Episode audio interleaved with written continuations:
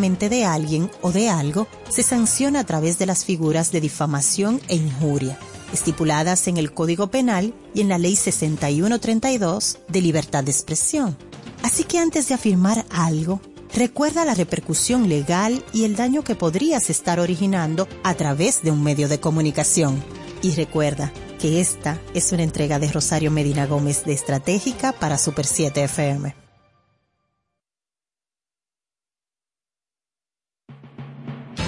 Con la mirada en el futuro y con los pies en el presente, junto a ustedes nos mantenemos innovando. Super 7, información directa al servicio del país.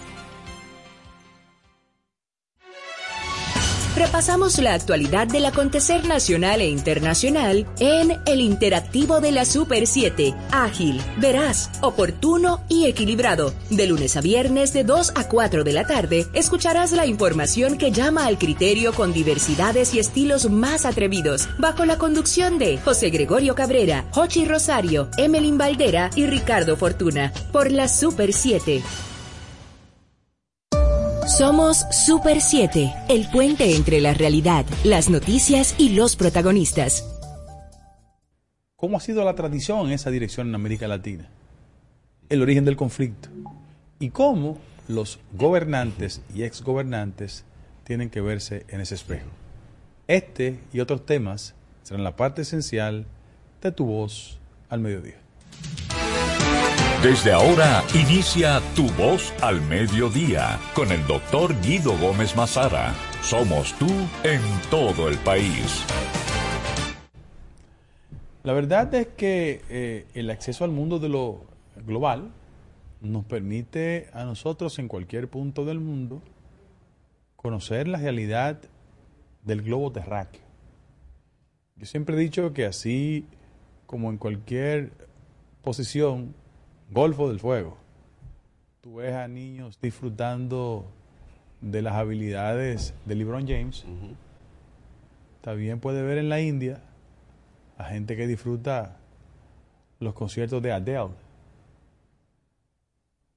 Son referencias distantes, pero eso es revelador de cómo ha cambiado el mundo. Pues eso pasa también en los temas de la justicia. En el caso específico de Honduras, ¿qué ha acontecido en Honduras en los últimos 10 años? Bueno, ese es un país donde la influencia norteamericana es evidente, hay una base militar, es uno de los países más pobres de Centroamérica, y por qué no decirlo, cuando el avance de las ideas de izquierda tocó la puerta en Salvador, logró lo que el mundo conoce en Nicaragua, Honduras siempre fue el muro de resistencia. Y frente a eso, en los últimos 25 o 30 años, la única figura que en Honduras, con el voto popular y con una visión de izquierda, ganó el poder, se llama Mel Zelaya. Zelaya le derrocan, inicia un proceso de conspiración de fuerzas contrarias a él, y por ocho años se instala en el poder Juan Orlando Hernández. ¿Dónde comenzó su problema? Y es que mucha gente percibió que el intento y o interés de un sector del Departamento de Estado de imposibilitar el retorno de Zelaya o de su esposa constituía una especie de luz verde para que desde el poder se hiciera y se deshiciera. Y en ese hacer y deshacer, Honduras fue un escenario donde el tema de la, narcopolítica, el tema de enriquecimiento de los militares, adquiría categorías eh, terribles. Yo tengo un amigo consultor que le llamaron a Honduras y me explicó por qué iba a ganar Xiomara Castro. Digo, ah, ¿por qué? Sí, porque los argumentos que se utilizaban para que ella no ganara retrataban la realidad de Honduras de ese tiempo y no le metía miedo a nadie. ¿Qué decían? Oye, que no podía votar por Xiomara Castro porque era poner el país como Venezuela en términos de pobreza. Pero Honduras es más pobre. Claro. Que había que impedir a toda costa el tema de que ganara Xiomara Castro porque eso era estimular el narcotráfico. Pero el hermano del presidente está sometido. Entonces, esas locuras que siempre tienden a subestimar la inteligencia de la gente tienen su punto final. Llegó un proceso electoral, antes del proceso, el hermano de Juan Orlando Hernández, que en algún momento fue diputado, apareció en ese reconocido y archipopular proceso contra el Chapo Guzmán, porque uno de los delatores determinó que en Honduras había una especie de tolerancia respecto al tema de el flujo de actividades del narcotráfico, sobre todo de Colombia y de México, porque había una especie de vínculo, relación directa con el hermano del presidente. Y uno de los imputados confesó haberle entregado un millón de dólares a la campaña de Juan Orlando Hernández. Que Juan Orlando Hernández, repito, se creyó que el consentimiento de los norteamericanos era eterno y hasta modificó la constitución para presentarse. Bueno, todo eso es historia. En el día de ayer, oficialmente, el Departamento de Estado norteamericano, a través del ámbito que es el Departamento de Justicia, depositó ante el gobierno hondureño la solicitud formal de extradición del presidente Juan Orlando Hernández. Lectura. Nada hace tan frágil a un ser humano como ser presidente. Se vuelven locos y piensan lo contrario. Pero en este mundo del siglo XXI, terriblemente débiles. En ese mismo orden, la justicia, no la hondureña, no la hondureña, la estadounidense, tiene sentido de oportunidad. A lo mejor eso se había tramitado hace tiempo, pero esperaron que él saliera del poder, como los efectos, y pasó lo que el país conoce. Señores, nada ni nadie está por encima de la ley. Y todos los que hablan protegiendo presidentes y expresidentes saben que nadie está por encima de la ley. Orlando Hernández, otrora niño mimado del interés norteamericano en la coyuntura hondureña hace 10 años, hoy está siendo solicitado y su destino final será una corte en Estados Unidos. ¿Realmente es una acusación de que era narcotraficante? No. Lo que él tiene que determinar hasta qué punto las relaciones, el desarrollo económico y crecimiento patrimonial de su hermano tenía que ver con él. Y cómo fue cierto o no, porque la presunción de inocencia tiene que prevalecer, que el Chapo Guzmán dio dinero en la campaña de Honduras. Y colorín colorado, ese señor será extraditado. Ustedes ven que no se puede llegar al poder para hacer maldad. Ustedes ven que no se puede llegar al poder para entender que se tiene licencia para todo. Ustedes ven que no es bueno hacer todos los negocios. Ustedes ven que un presidente de la República no está para utilizar la coyuntura a favor de beneficiarse económicamente. La gente dice, no, el primer presidente. Bueno, debo decir honestamente que la primera solicitud de extradición que se hizo no fue con Samper. A Samper nunca le solicitaron extradición. En Samper hubo un proceso de despojo de visado por el tema de unos cheques que recibió en la campaña. Del cartel de Cali, de paso. Y de los hermanos Rodríguez Orejuela. Que fue una celada que se le hizo. A la única persona que en América Latina se le ha extraditado con esas características, Manuel Antonio Noriega con esas características. Noriega no era presidente. No, no fue traditado. No fue traditado. es que eh, había una solicitud previa de tradición. Después fue que vino la invasión. Pero eh, la intención de los Estados Unidos era solicitarlo formalmente por extradición. no, de verdad. él, se le hizo una acusación formal. Pero no fue extraditado. No, no. Posterior a la solicitud de extradición vino una invasión militar. Pero, eh, ¿tú sabes cuántos años duró Noriega preso en Estados Unidos? 20. ¿Tú sabes cuánto duró en Francia? 7. Es decir, él purgó 27 años. Lo que pasa es que en la condición de jefe de las Fuerzas Armadas panameñas no se iba a hacer de público conocimiento la solicitud de extradición. Pero tú sabes quién fue la persona que, eh, en un lenguaje eh, colombiano dicen sapear, pero tú sabes quién fue la persona que delató, de las tratativas y los negocios que se hacían? Carlos Leder. Quien confesó en un proceso en los tribunales norteamericanos, extradita- ta- salió de prisión y vive en Alemania, después de 30 años preso, porque él tenía un origen alemán también. Pero quien confesó sobre los negocios de Noriega fue Leder, y de ahí le armaron un proceso.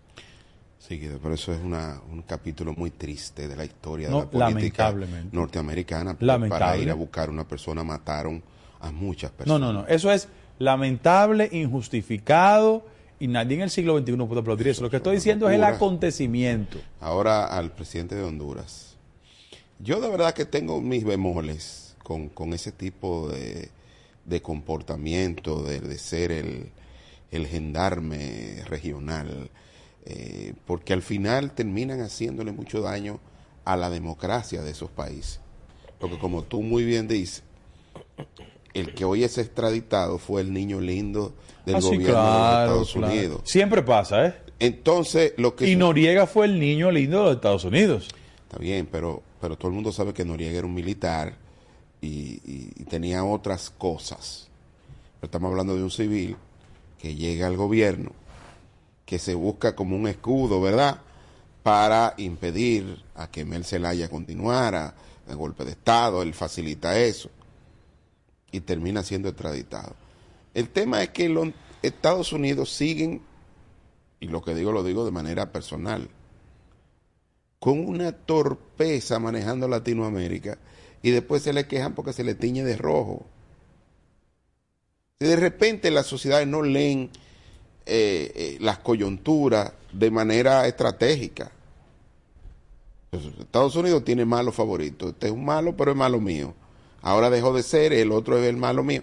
Entonces hay que tener cuidado por la lectura que dan, no los norteamericanos que tienen sus intereses. Y como dice, como decía Kissinger, ellos no tienen aliados sino intereses. Intereses.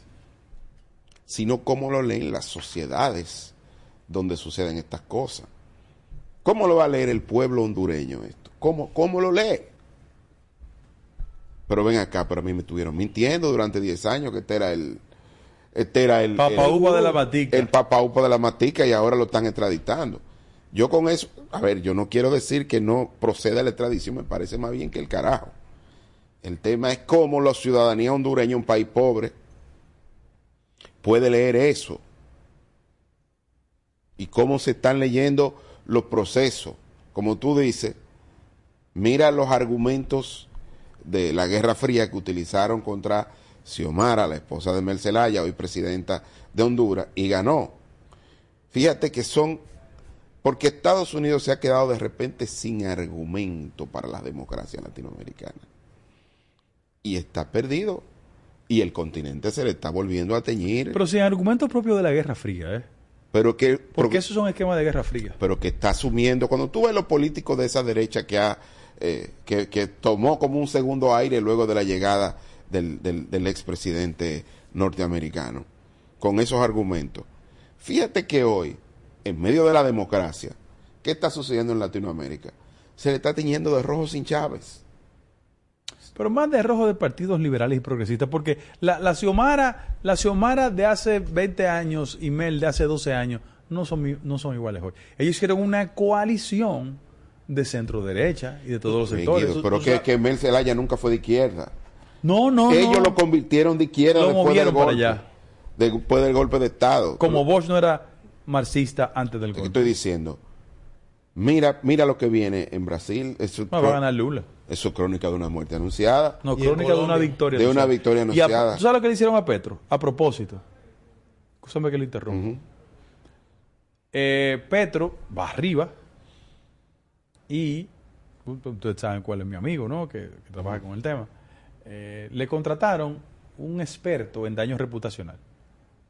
A esa es la que él sale como con uno. Él llega de un viaje de Europa, en el jet lag, le hacen una actividad, se bebió un medicamento y le tienen una campaña terrible de que es alcohólico. de que es alcohólico. Sí, sí. Pero lo que quiero decir es Que de que. paso, el mexicano que, que está en eso, viene mucho a República Dominicana y trabaja aquí. Bueno, su, su derecho, ¿no? Mira, una cosa. eh, y está, y está, Está muy activo aquí. a un partido de oposición, sí. Mira, pero bueno, lo que, lo que quiero decir es que de repente los Estados Unidos necesitan un- releer la sociedad latinoamericana de hoy. Tienen que darle una nueva lectura y adaptarla a los tiempos que hoy estamos viviendo. Porque mientras eso sucede, no solo se está tiñendo de rojo. Cuando digo rojo, es que no es necesariamente el color que oficialmente los norteamericanos han preferido. Y por otro lado, China sigue avanzando. Pero más del punto de vista de la expansión comercial que otra cosa. Bueno, pero al final estoy hablando que Estados Unidos no tiene aliados sino intereses. Sí. Entonces, esto es un juego suma cero. Mientras China gana espacio, ese espacio se le reduce a los Estados Unidos en términos comerciales. Tú sabes que, que el argumento que utiliza Fabricio, yo pienso que tiene un 95% de razón.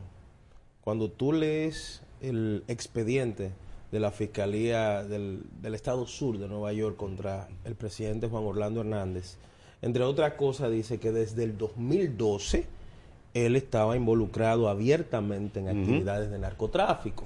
Yo digo, "Ven acá, si desde, desde 2012 Estados Unidos tenía control de que bandas le entregaban entre 10 y 15 mil dólares semanales para la campaña, Hay financiamiento, sí. que el narcotráfico, él tenía una relación directa en 2019 con las acusaciones de Tony Hernández, el hermano del, del expresidente, entre otras cosas lo calificaba como co-conspirador en el expediente.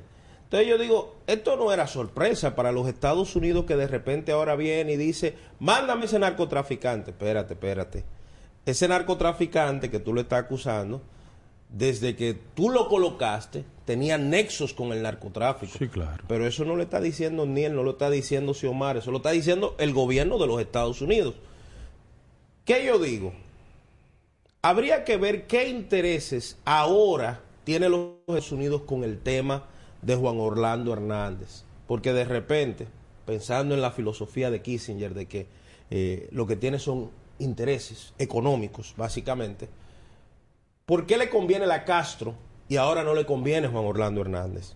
Repito, yo no sé si Juan Orlando Hernández es un narcotraficante, pero es interesante que Estados Unidos, teniendo el control de las deficiencias de este expresidente, desde el principio que pudo decir no, esa persona no veo- puede. no puede por esto, por esto, por esto, porque estaba con fulano, por esto, porque estaba mandando Que a ojo, al final de la jornada no tiene por qué decir quién puede o no puede. Claro. Bueno, pero- no debe. es facultad del pueblo. No debe, yo lo dije. Es fac- es fa- es facultad del pueblo hondureño. Ellos, lo- ellos lo dicen. no Pero debe. lamentablemente en estas democracias tan Claro. frágiles, señores, cuando Danilo se quería reelegir aquí, que quería cambiar la La constitución, llamada. tuvo que llamar al secretario de Sí, Estado, sí. que lo que detuvo a Danilo fue esa llamada. Ni Luis, ni Leonel, ni la marcha, ni nadie lo iban a detener. Lo que lo detuvo fue la llamada. ¿Por qué? Porque evidentemente la influencia que tienen los Estados Unidos en estos países es demasiado grande. Señores, Sin aquí los embajadores entran, y tú lo sabes que Ah, fuiste sí. consultor jurídico. Oye, mandé para la mierda uno. Ah, entran y le dicen, haga esto. Y le dicen a los presidentes, cállese la boca. Y los presidentes lo hacen. Por un trapo de jodido visa. Sí, eso es verdad. Entonces, es- eso es lo que ha sucedido. Yo digo en el caso, los senadores, diputados, funcionarios por la visa. Otros es por el tema de los intereses económicos. Pero evidentemente el caso de Juan Orlando Hernández hay que verlo en todas las direcciones. Estados Unidos, como, como plantea Fabricio, estoy 100% de acuerdo. Lo que hace es que ahora muestra los calzones o los pantaloncillos, como decimos los dominicanos aquí. Porque su pieza clave en un proceso de hace 10 años ahora es el muñeco Chucky. No, espérate, espérate. Eso ha sucedido históricamente en toda Latinoamérica y en República Dominicana. Pero vete al juego de la política. ¿Qué es más preferible desde el punto de vista político? Eh, No estoy justificando actitudes ni penetrar en la jurisdicción de cada país, porque yo creo en la auto- autodeterminación de los pueblos. Yo no creo en otra cosa que no sea eso. Pero en el juego de la realpolitik, ¿controlan ellos a Bukele? No. ¿Qué pasa en Nicaragua? Ortega. ¿Tú no crees que es más inteligente crear una alfombra de entendimiento, buena comunicación con Honduras? Claro que sí. Además tienen una base militar ahí. Ahí, en la Hay base que- militar. hay que, sí, tiene otra connotación. Entonces hay que darle esa connotación. Sí. Y Zelaya, que es un hombre que viene de un golpe de Estados Unidos, lo que sa- sacaron en pijama, le montaron un avión. Aquí los dominicanos disfrutábamos él. Sí, sí, era un personaje. Eh, entonces yo pienso que él también ha experimentado un proceso de flexibilización en el marco de estos 10 años fuera del poder. Y en Honduras se han combinado muchos elementos, pero óyete, vuelvo al argumento original. Los políticos tienen que verse en ese espejo. Claro. No, y, y- y el presidente Juan Orlando Hernández, yo recuerdo unas encuestas que salían, que aquí salían también, era la misma firma encuestadora, que no la critico, hacía su trabajo. Ceci Carlos, que decía que el presidente Juan Orlando Hernández junto con el expresidente Medina eran los más populares. Parecería incluso que el argumento que se está utilizando con el presidente Juan Orlando Hernández se parece mucho al de aquí. Se parece demasiado. En el 12, las relaciones de un grupo de sectores no muy claros con el gobierno pasado, las acusaciones que se están haciendo ahora, los nombres que van saliendo. Yo digo que aquí quizá no haya el valor para llevar a un expresidente a la cárcel, que eso debe cambiar. ¿cómo Mira- que no es el valor? Aquí hay una justicia. Bueno, pero... Pero ven acá, pero- Guido, le han dado vuelta para llevar a los principales funcionarios. Pero hay una cosa, vuelta. es que nadie puede estar por encima de la ley. No. Mira lo que Pero- está pasando pero en Perú. Nosotros, Castillo. nosotros comenzamos hoy el programa hablando de uno que está procesado. claro. Yo pienso- Nadie está por encima de la ley. Yo pienso que aquí hay que enviar una señal clara porque, como decíamos hace dos semanas, una semana atrás, las tratativas, los acuerdos de aposento, aquí los últimos 40 años de la historia política dominicana se han pactos. resuelto en una habitación. Y no van los tigres que se han robado el país entre empresarios, políticos y responsabilidad directa de los expresidentes. Porque hay muchas situaciones que le han pasado la mano cuando debieron ir presos. Mm. Entonces, eso aquí tiene que cambiar. Y tiene que cambiar ahora si de verdad queremos una justicia independiente a propósito de que se está hablando de la reforma constitucional, que eso es otro tema. Pero yo digo que si la justicia independiente ahora no envía las señales, no importa que la constitución diga que independiente, es desde ahora que tiene que mandar la señal. Vamos a una pausa. Volvemos con esta que es tu voz al mediodía. Volvemos después de la pausa. Tu voz al mediodía. Somos tú.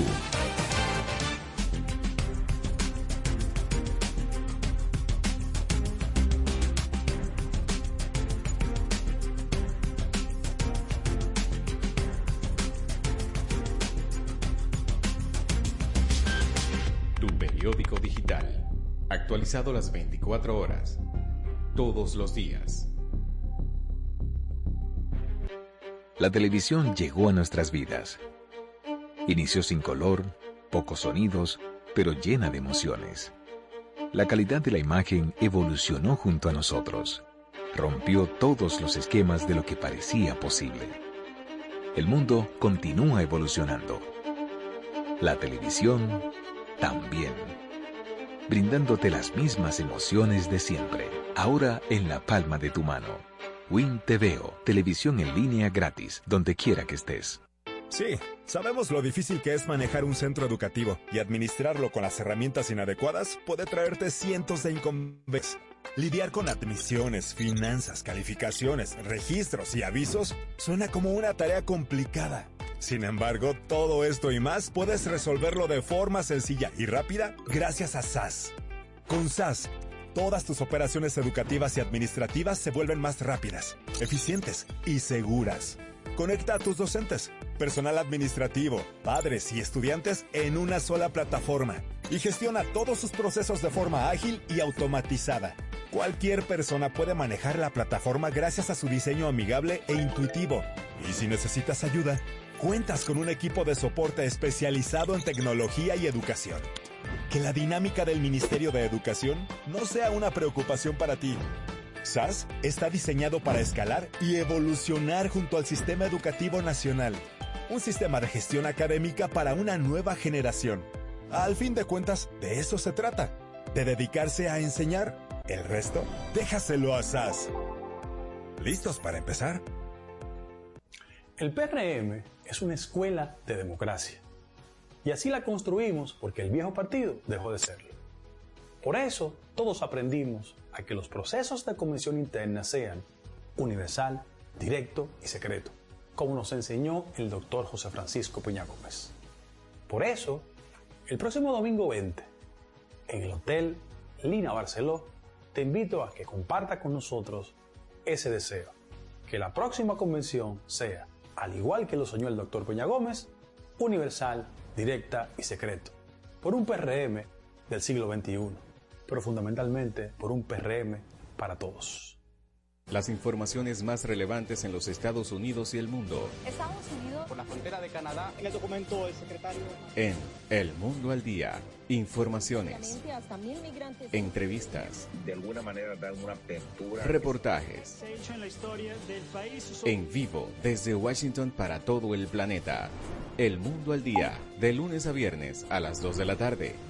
Vívelo por Voz Media Network.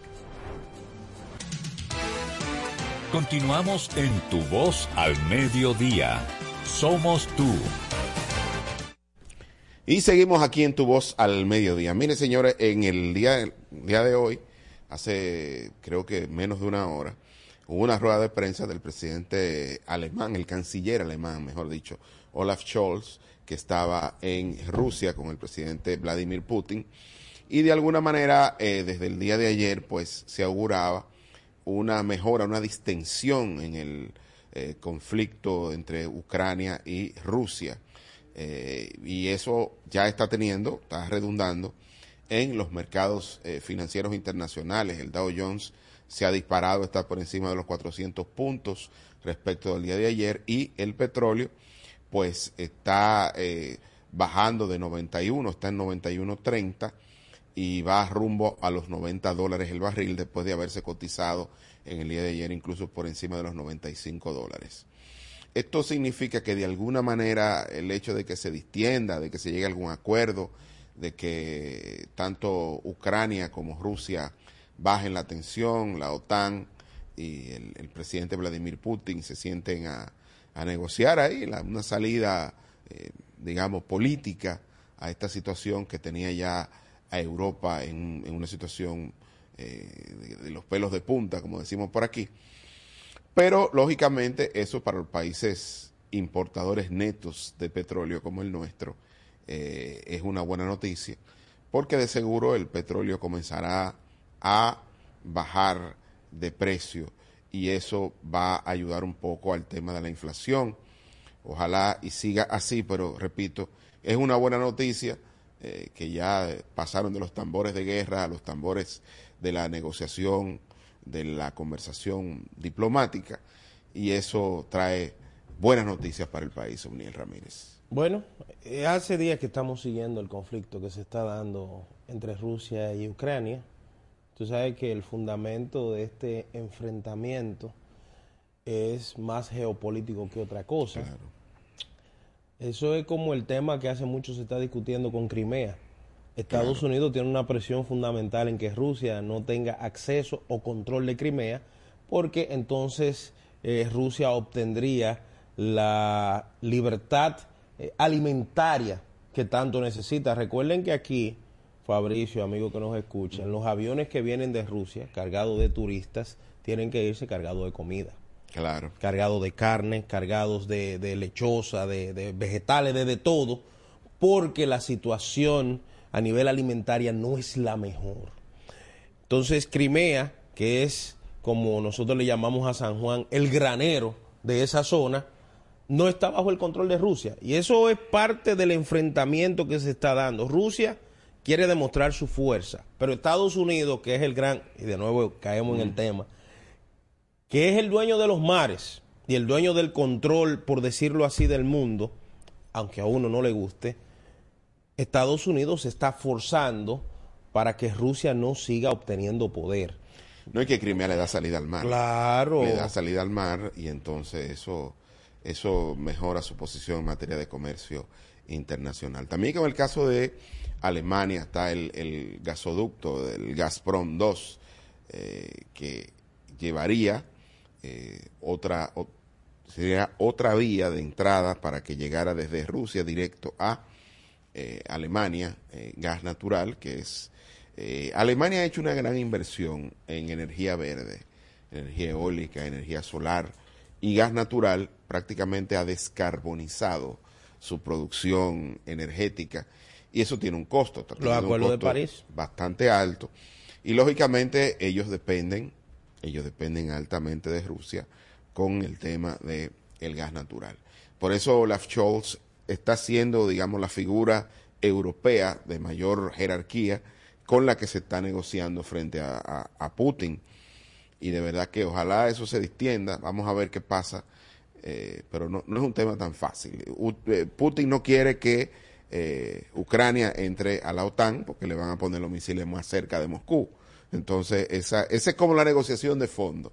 Eso y el tema energético, eh, que Alemania está muy interesado en que todo eso se distienda porque va a implicar una caída en el costo de la energía para la producción y para la calefacción en Alemania. Y tú sabes que de nuevo, con ese conflicto y, y lo caliente que se está dando, porque el, el conflicto está así de cerca por explotar, de nuevo queda en la mente de los ciudadanos del mundo el tema del armamento nuclear. Sí, Eh, Las amenazas que ha habido, y de hecho hay un discurso del presidente Putin de la semana pasada que a mí eh, me, me puso los pelos de punta, donde él decía, imagínense, nosotros todos tenemos armamento nuclear, imagínense lo que de- se desataría si iniciáramos ese... O sea, tratando de hacer conciencia, eh, yo, yo le decía, él estaba tratando de meterle miedo a la gente de la OTAN, claro. de- podría degenerar en un conflicto armado. Señores, la Primera y la Segunda Guerra Mundial, aunque hay muchas personas que están tan entretenidos con las redes sociales que olvidan la historia, la Primera y la Segunda Guerra Mundial dejaron millones de personas muertas. Cientos de millones. Con un solo, con una sola bomba, Hiroshima y Nagasaki todavía están sufriendo las consecuencias de ese conflicto. Un conflicto que sobrepasa ya la parte económica.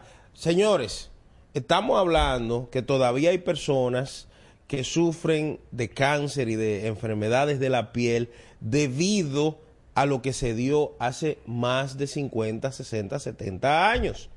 Eh, Evidentemente, toda esta tensión que hay entre Rusia y Ucrania es lo que ha creado eh, lo que se está viendo con el tema del petróleo, cómo ha ido en aumento. Eh, los países se preparan, se constriñe la economía, la gente se asusta, dice, tú te yo digo, toda Europa debe estar en ascua con las amenazas entre Rusia y Ucrania. Sí, los sí. movimientos en la frontera de tanque de guerra, Fabricio. O sea, estábamos o estamos, porque todavía, aunque se ha avanzado, no se ha resuelto por completo el conflicto, estamos ante la amenaza de una guerra de nuevo sin precedentes en, la- en el siglo XXI. Pero yo creo que ya se está. eh, hay, algunas ventajas que tiene Europa hoy. eh, el canciller Olaf Scholz eh, es socialdemócrata y encabeza una coalición de partidos. Y, es una persona que ha tenido mucha experiencia. Y va donde Putin. Recuérdate que Alemania es la economía número uno de Europa. Entonces, quien, quien, quien va a hablar con Putin eh, de- es quizás el mejor representante que tiene la Unión Europea. Fabricio Y- lo dice muy bonito. Va- Alemania que mantiene la Unión Exacto. Europea. Entonces va a hablar un peso pesado con él, no es Claro, cualquiera que le va a hablar. claro. Y lógicamente ya hay otro trato, hay otra, hay otra connotación de la reunión y qué bueno que se va, se comienza a distender esto. Nosotros que estamos aquí como comprando petróleo caro, eso, eso es lo mejor. Pa- para el gobierno para el gobierno dominicano constituye un alivio ver que las tensiones y el petróleo comienzan a bajar van juntas ahí.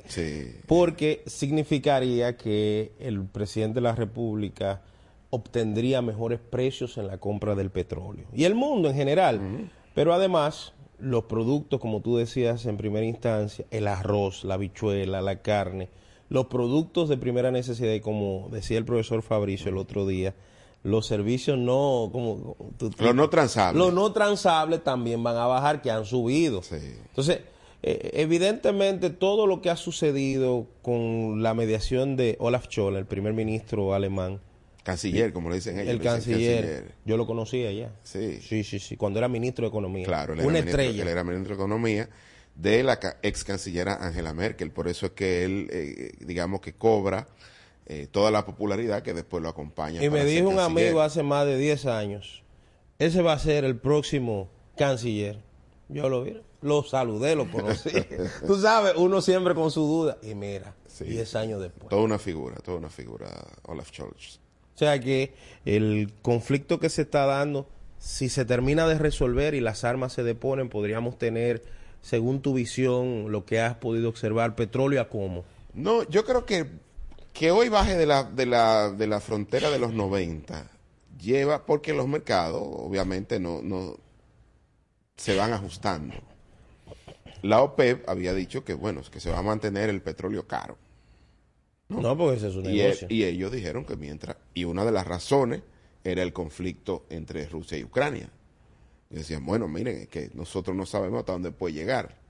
Porque también eh, la OPEP, que es el cártel del, del petróleo más fuerte del mundo, eh, también conoce cuál es el poder de compra de los ciudadanos, es decir, ellos, ellos y de los países en este caso. A ellos no les conviene un petróleo muy barato, pero tampoco les conviene un petróleo muy caro, porque ahí comienzan a, las alternativas comienzan a, a funcionar.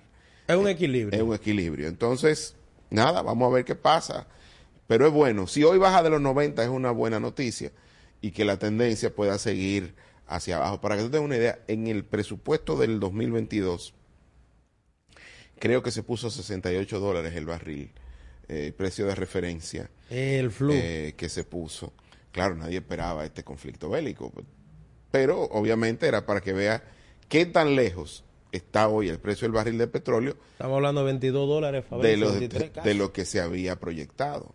Son 23 dólares Guay. para que los que nos escuchan, el gobierno ha tenido que asumirlo en gran parte porque eh, cada semana, si esos 23 dólares por barril se le aplicara a la factura o, o se le aplicara, no a la factura, a la factura se le aplica, se le aplicara a los precios finales del combustible, estuviésemos comprando combustible como a 600 pesos más o menos. Por lo menos gasolina por arriba de 300. Eso tú puedes estar seguro.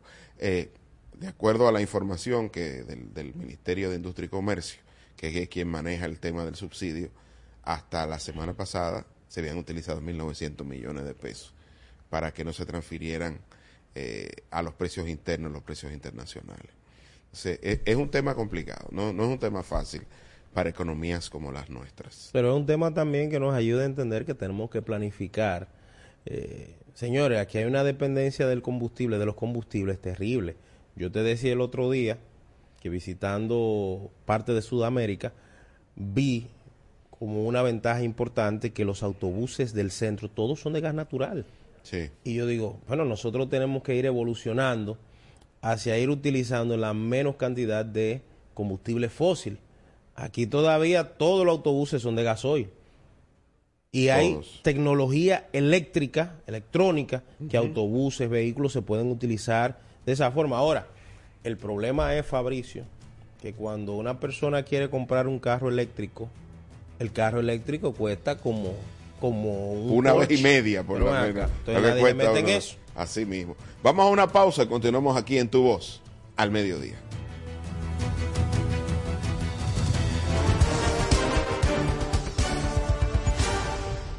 El PRM es una escuela de democracia. Y así la construimos porque el viejo partido dejó de serlo. Por eso todos aprendimos a que los procesos de convención interna sean universal, directo y secreto, como nos enseñó el doctor José Francisco Peña Gómez.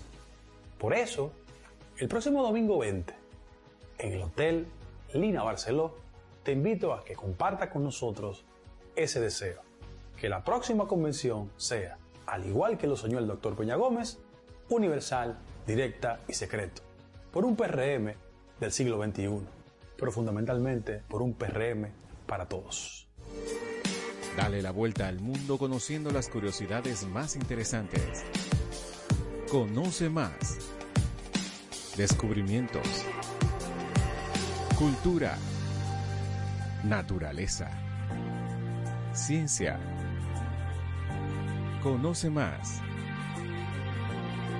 Vívelo por Voz Media Network. La televisión llegó a nuestras vidas. Inició sin color, pocos sonidos, pero llena de emociones. La calidad de la imagen evolucionó junto a nosotros. Rompió todos los esquemas de lo que parecía posible. El mundo continúa evolucionando. La televisión también. Brindándote las mismas emociones de siempre, ahora en la palma de tu mano. Win TVO, televisión en línea gratis, donde quiera que estés. Continuamos en Tu Voz al Mediodía. Somos tú. Aquí en Tu Voz al Mediodía y en el día de hoy, hace también pocas horas, el, eh, presidente Luis Abinader, junto con el ministro de Trabajo, Luis Miguel de Camps, pues dieron una buena noticia y es que llegaron a un acuerdo, a una negociación amigable para eh, aumentar en un 100% el sueldo a los eh, obreros del sector azucarero, también conocido como los cañeros, ¿no? Eh, en un evento que se dio hoy en el Ministerio de Trabajo, pues se dio a conocer esa buena nueva, otro tanto que se anotan las autoridades del Ministerio de Trabajo, que han logrado negociar el, el, salario pues con varios sectores de la economía, eh, con el sector zona franca, con el sector hotelero, ahora con el sector de la producción de azúcar, los cañeros. Y lógicamente eso es una muy buena noticia, sobre todo porque ese es un sector eh, que ha estado marchando, reclamando sus derechos y que de alguna manera envía una señal porque se, eh, eh, y que pone en perspectiva otra mentalidad del sector empleador respecto de lo que debe ser este, este aumento de salario, Omniel.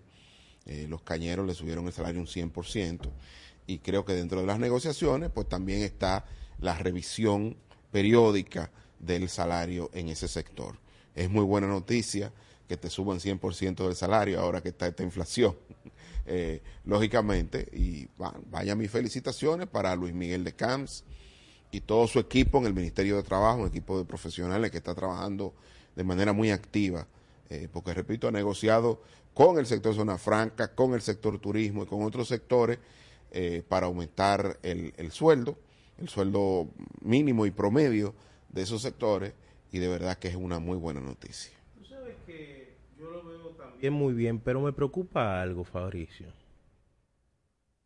Y no con la decisión que ha tomado el gobierno, porque es una decisión correcta y que usted puede estar en la oposición política donde esté, pero tiene que aplaudirlo porque dominicanos que ganaban salarios cuestionables van a ganar con mayor dignidad.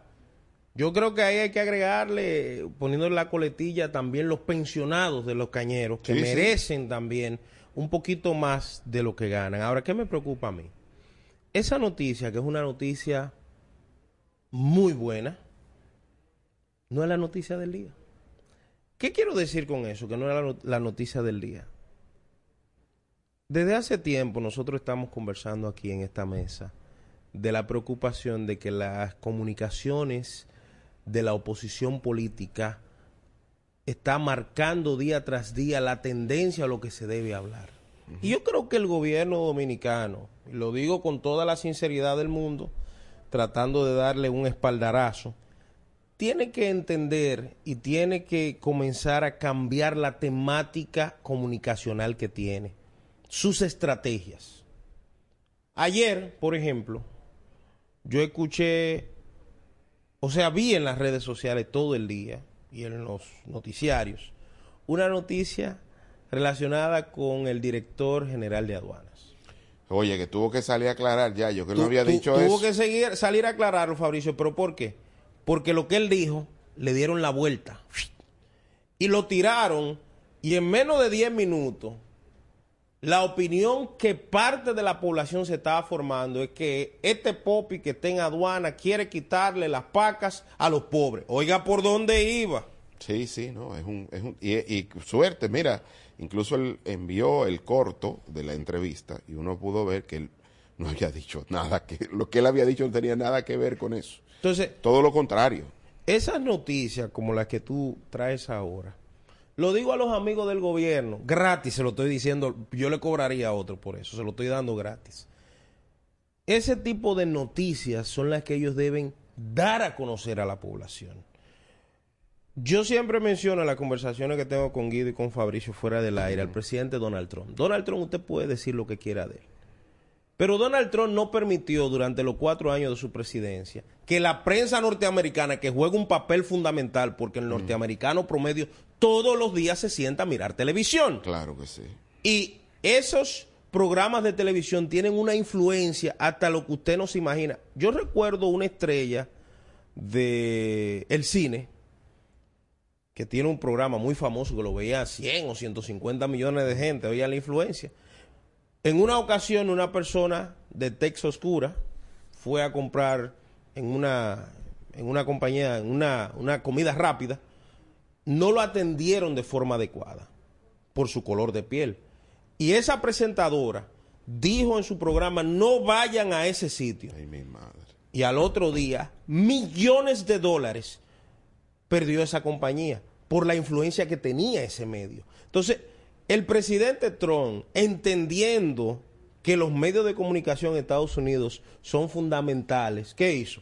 Tomó el control. Él todos los días decía algo, Fabricio. Claro. Aunque fuera una locura, una estupidez, pero había que hablar de la estupidez de él. no de la estupidez del frente. Y algunos medios que lo favorecieron, como el caso de Fox News, al final terminaron alejándose, porque era muy peligroso. Era sí. muy peligroso, pero Trump logró en sus cuatro años de gobierno mantener la agenda temática día por día de su país y del mundo. Entonces yo digo, el gobierno dominicano tiene información para dar a conocer. Tiene información positiva. Los cañeros le vamos a aumentar 100%. Coño, pero eso debería haber fiesta nacional. Pero ¿cuál es el problema? Que han manejado y han permitido que la oposición política maneje las estrategias del gobierno. ¿Cómo que la oposición política maneja la estrategia del gobierno? Claro que sí, porque parte de los comunicadores de la oposición política son los que están manejando la agenda supuesta del gobierno. Entonces, usted está mandando la carne con el gato. ¿Qué hace el gato? En el camino se la come.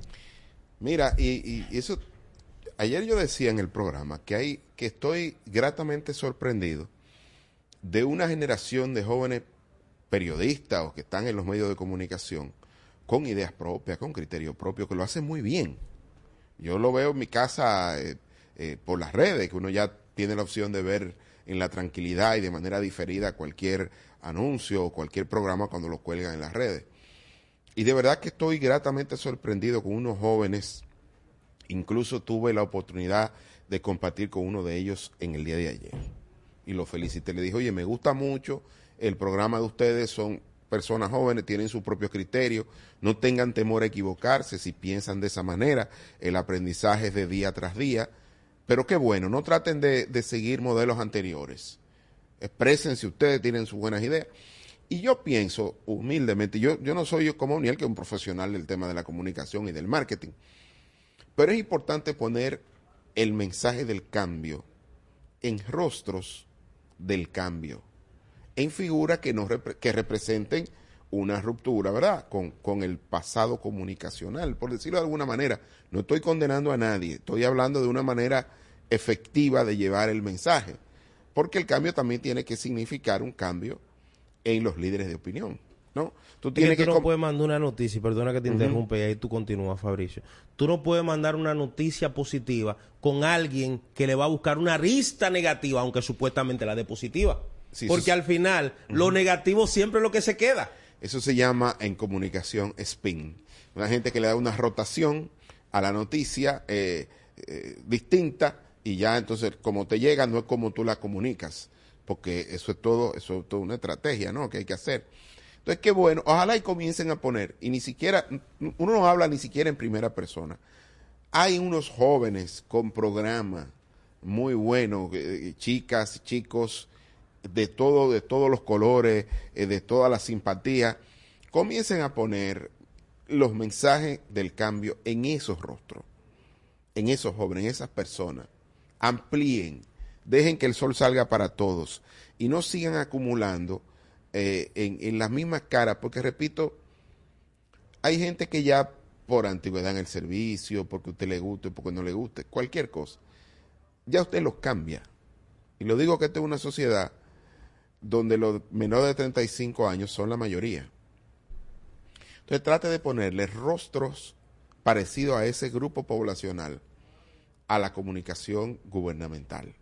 Y que así como cambiaron los métodos de comunicación, porque antes aquí todo el mundo o tenía que escuchar radio popular en, aquella, en aquellos tiempos, radio borachita, pero ya ni siquiera esos métodos funcionan.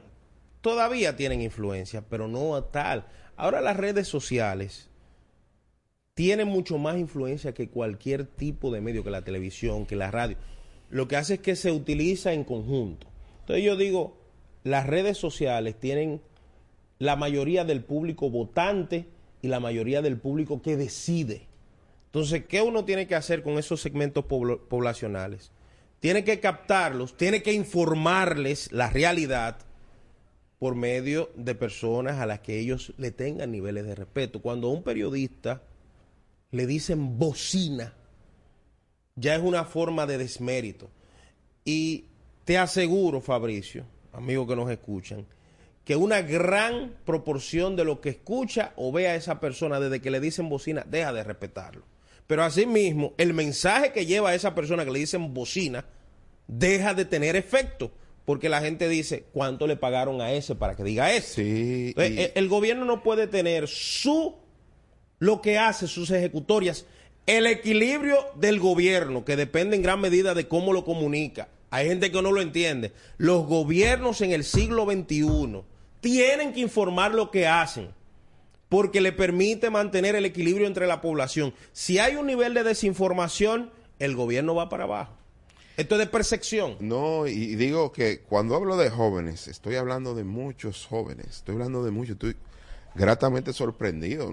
Otros que, cuando hablo de jóvenes, hay gente que es joven, pero que tiene muchos años en los medios, ¿no? Estoy hablando, además de ellos, de otros que se están incorporando, que los escucho y digo, oye, mira, qué, qué, qué análisis más novedoso, qué bien, qué, qué forma tan atractiva de ver la realidad, o tan distinta. Bueno, a esos, y que incluso hay un grupo de comunicaciones famosos que se está dando cuenta de eso y que está modificando las caras y que está modificando los horarios, dándole oportunidad a estas nuevas caras, a estos nuevos jóvenes, porque están viendo que de- desde que uno lo ve, se queda con ellos. Y que eh, los antiguos líderes de opinión cada día tienen menos participación en las preferencias del público. Entonces, ojo, lo que le estamos diciendo es, mírense ahí, lo que, lo que ustedes están viendo ya no es lo que originalmente ustedes pensaban. La pava no pone donde ponía y entonces hay un cortocircuito cuando alguien, como tú dices, comienza a hablar de un tema público, gubernamental, que hasta hace poco uno lo identificaba como un adversario ríspido al hoy presidente cuando era candidato. Mira, las publicitarias colocan los anuncios. Usted ve anuncios de marcas, Coca-Cola, Colgate, toda esa marca. ¿Por qué? ¿Cómo lo colocan en un medio? Por la cantidad de gente en la que influye. Ese es el elemento fundamental. Dirigido, por supuesto, a diversos públicos. Lo que debe determinar el gobierno a la hora de presentar sus discursos, su publicidad, lo que piensa, lo que dice el gobierno, tiene que ver hasta qué punto esa gente influye en la población. ¿Cómo percibe la población eso? ¿Cómo lo recibe? Porque, señores, a veces la efectividad del mensaje no es el mensaje, es el mensajero. Sí, sí. El Y- mensajero tiene una... Y yo no estoy diciendo No, no. al gobierno que le quite o que le- el gobierno que haga lo que entienda, porque yo estoy, ya yo he dicho, ya yo No, me he hartado uno- de hablar de ese uno, tema. Uno se lo está diciendo porque no está viendo inversión y resultado. Es decir, está invirtiendo, no estás viendo resultados, no estás viendo retorno, porque la agenda noticiosa la están manejando otros. Fabricio, si tú no dices eso, de que a los cañeros le aumentaron el 100%, Nadie yo te aseguro sabe. que la mayoría no lo sabe. No lo sabe. No lo sabe, entonces yo digo, ¿en mano de quién es que están los resultados del gobierno? Bueno. ¿En mano de quién diablo? Porque se supone que, ah, no, mira, estamos haciendo esto, estamos haciendo... A veces el presidente, Fabricio, eso es preocupante, ya para irnos. A veces el presidente hace algo en una comunidad, que es algo que, que todo el mundo lo quiere aplaudir, pero la gente ni siquiera lo sabe. Hay que mejorar en ese aspecto. Vamos a decirle, a- ¿verdad? Hasta, hasta luego, hasta mañana, mañana. donde nos, volvemos, nos volveremos a encontrar, Dios mediante, aquí en tu voz al mediodía. Hasta aquí tu voz al mediodía con el doctor Guido Gómez Mazara. Somos tú.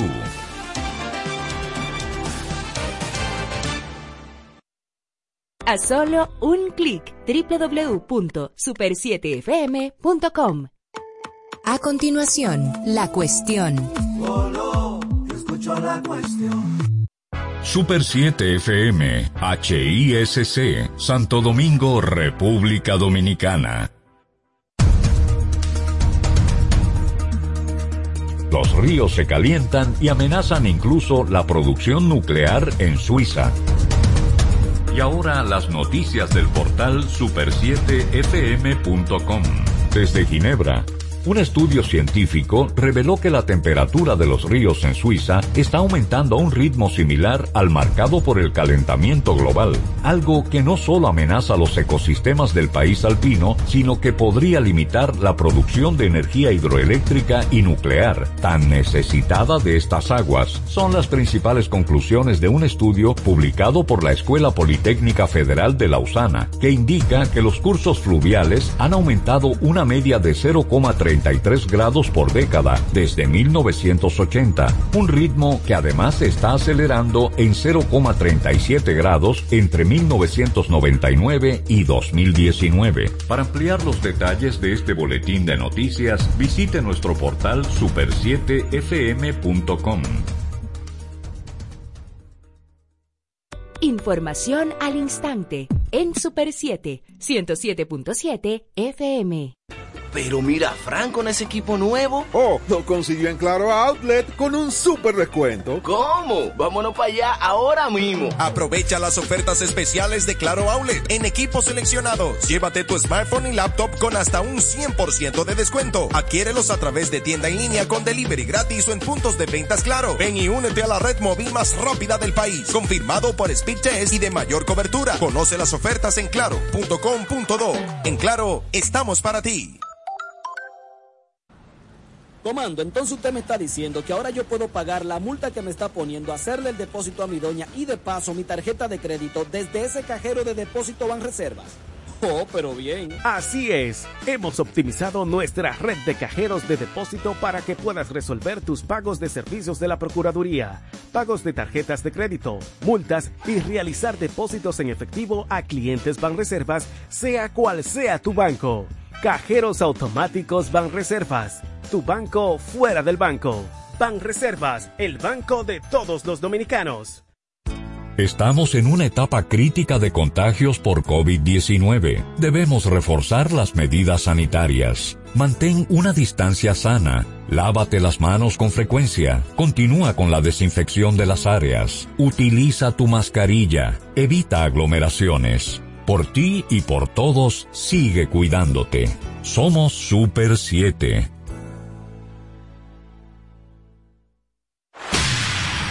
Las últimas novedades del mundo deportivo nacional e internacional junto a Melvin José Bejarán, Alex Luna, Víctor Báez y Aquiles Ramírez de lunes a viernes en Deporte 107, de 11 de la mañana a 12 del mediodía por la Super 7. Día a día, comprometidos con la ciudadanía, apostamos a una democracia justa y equilibrada, participando activamente junto a nuestros oyentes en la construcción de un periodismo ciudadano, colaborando activamente en ser voces de cambio para una mejor nación. Super 7, información directa al servicio del país.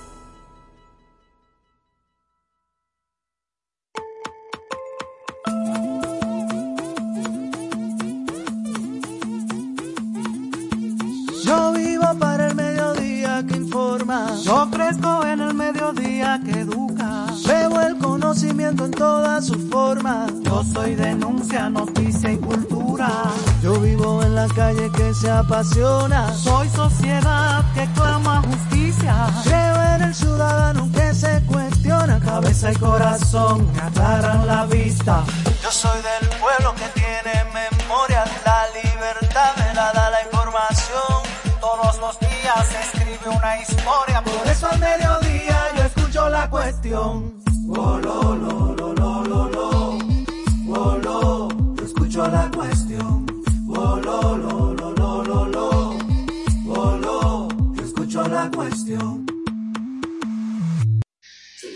Buenas tardes amigos de toda la República Dominicana que nos sintonizan a través de la Super 7 107.7 FM en todo el territorio nacional y a través de internet en la página web, en el canal de YouTube de La Cuestión. Lo buscan así mismo, La Cuestión, se suscriben, le dan like, comentan en los contenidos que estamos subiendo todos los días de este programa. Buenas tardes, Patricia Solano.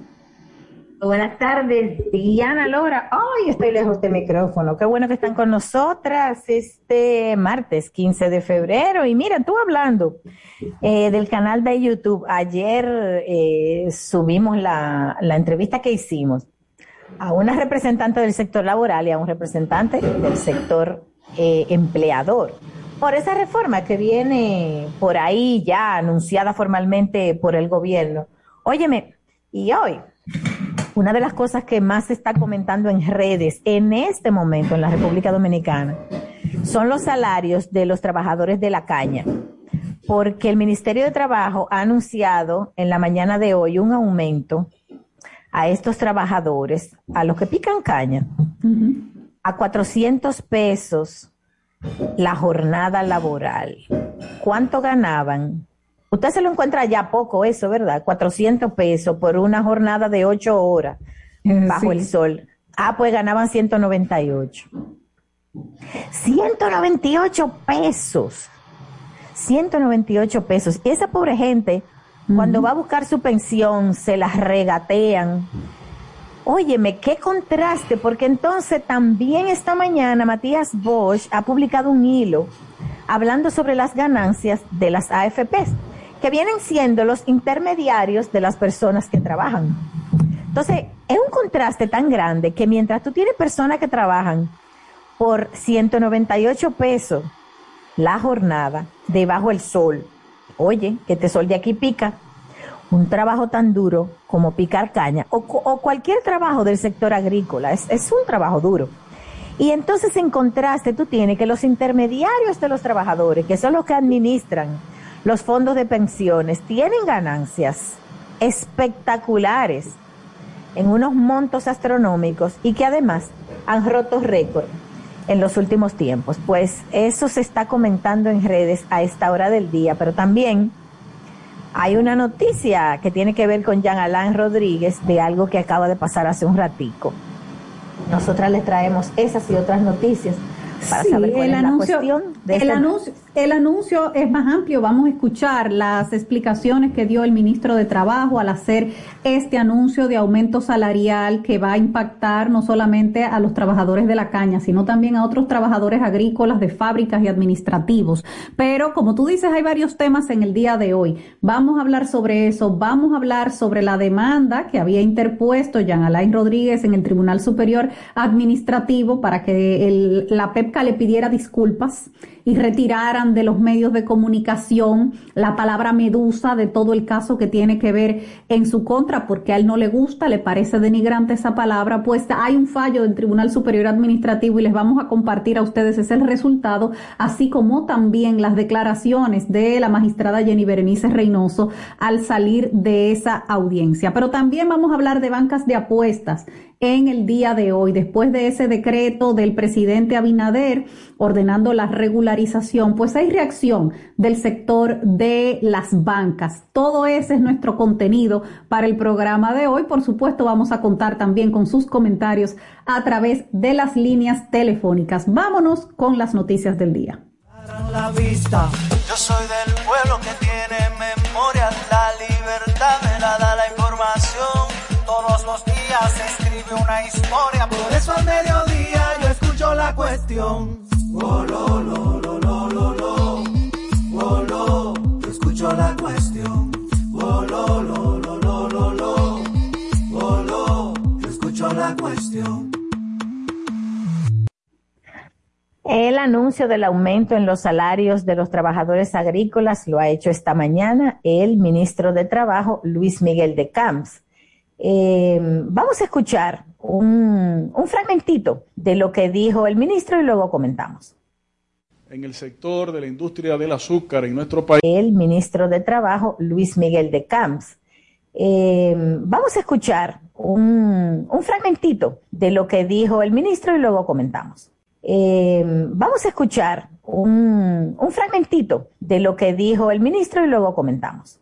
Un, un fragmentito de lo que dijo el ministro y luego comentamos. O el ministro y luego comentamos.